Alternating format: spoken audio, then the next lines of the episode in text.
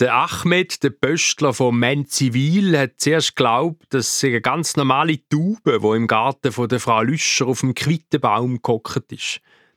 Als er dann zum Briefkasten gelaufen ist und sie von näher gesehen hat, hat er gefunden, die sei irgendwie anders, irgendwie exotisch. Der Ahmed war fasziniert von den Vögeln und hat darum auch immer seine Kamera dabei im Korb von seinem Elektrotöff. Also hat er noch schnell ein Bild gemacht von dem Tier und hat es Abend dann hochgeladen im Internet auf so eine Vogelbeobachtungsplattform. Kaum zehn Minuten später ist es losgegangen. Das sei zweifelsfrei eine Orient-Turteltaube. Erstmalige Sichtung in der Schweiz. Eine ornithologische Sensation. Am nächsten Morgen ist es Strössli zu der Frau Lüscher voll parkiert mit Auto und um den Garten herum eine Traube Leute mit Feldstecher und mit Fotoapparat mit riesigen Teleobjektivrohren vorne raus. Und auf dem Quittenbaum seelenruhig der sensationelle Vogel. Es hat sich also umgesprochen unter den Vogelfans und sie sind angereist aus der ganzen Schweiz, aus dem angrenzenden Ausland.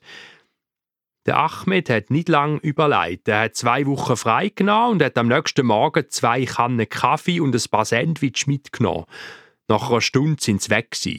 Am nächsten Tag hat er auf dem Garagenfahrplatz von der Frau Lüscher einen kleinen Stand mit Essen und Getränken aufgebaut.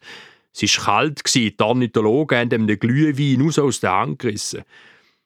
Und der Frau Lüscher hat heimlich noch gesteckt, was die Tauben am liebsten frisst. Und sie soll doch hinter dem Haus, wo es niemand sieht, ein Häuschen aufhängen.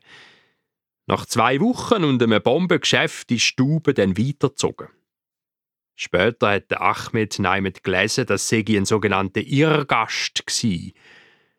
Dann hat er an seine Mutter gedacht, die vor fünf Jahren mit ihm zusammen in die Schweiz kam, von Syrien, und gemeint hat, es sei Schweden, ein Irrgast.